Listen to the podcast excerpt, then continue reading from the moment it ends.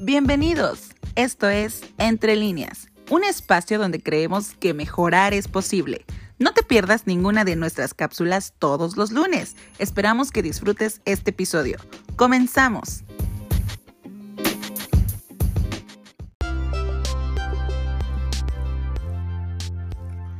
Hola, ¿qué tal? Pues aquí estamos nuevamente con la segunda parte de Sé un creador de resultados.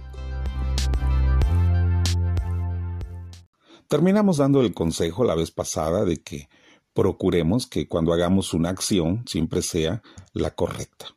Así que me encuentro ahora con Mateo, eh, capítulo 7, versículo 20, donde dice, así que por sus frutos los conoceréis, por sus frutos los reconocerán y serán reconocidos por sus resultados.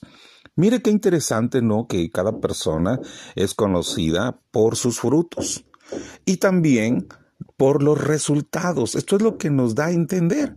Entonces, cuando nosotros aprendemos los consejos sabios que están escritos en la escritura, nosotros podemos tomar buenas decisiones.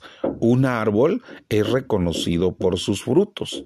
Los frutos son el resultado de nuestra vida, son nuestras acciones, son nuestros hechos, son operaciones, son decisiones los que van a hablar por nosotros mismos.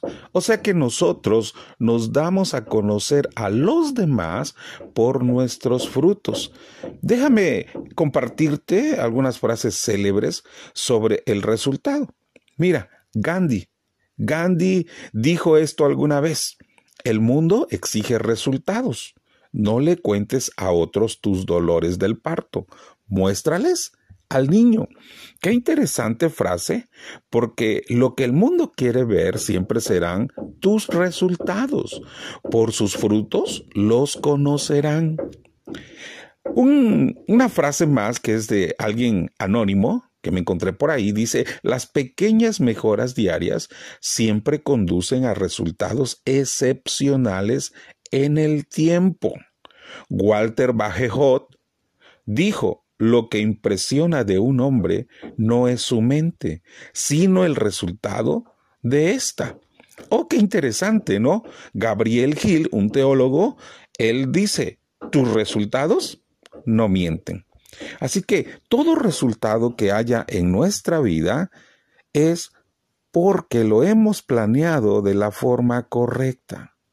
Así que entonces, tenemos que pensar muy bien las cosas para que nuestros resultados salgan como nosotros esperamos. Recuerda que siempre va a haber positivos y negativos, pero vamos a buscar siempre inclinarnos por encontrar resultados positivos. Entonces, para terminar este tiempo, lo que impresiona de un hombre no es su mente, sino el resultado de ésta. Así que, mi querido amigo, tus resultados no mienten.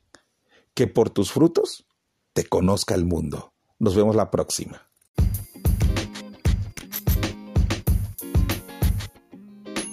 Así concluimos con este episodio. Esperamos que te haya gustado y si fue así, no olvides compartirlo con alguien que creas que lo necesita. Nos vemos la próxima.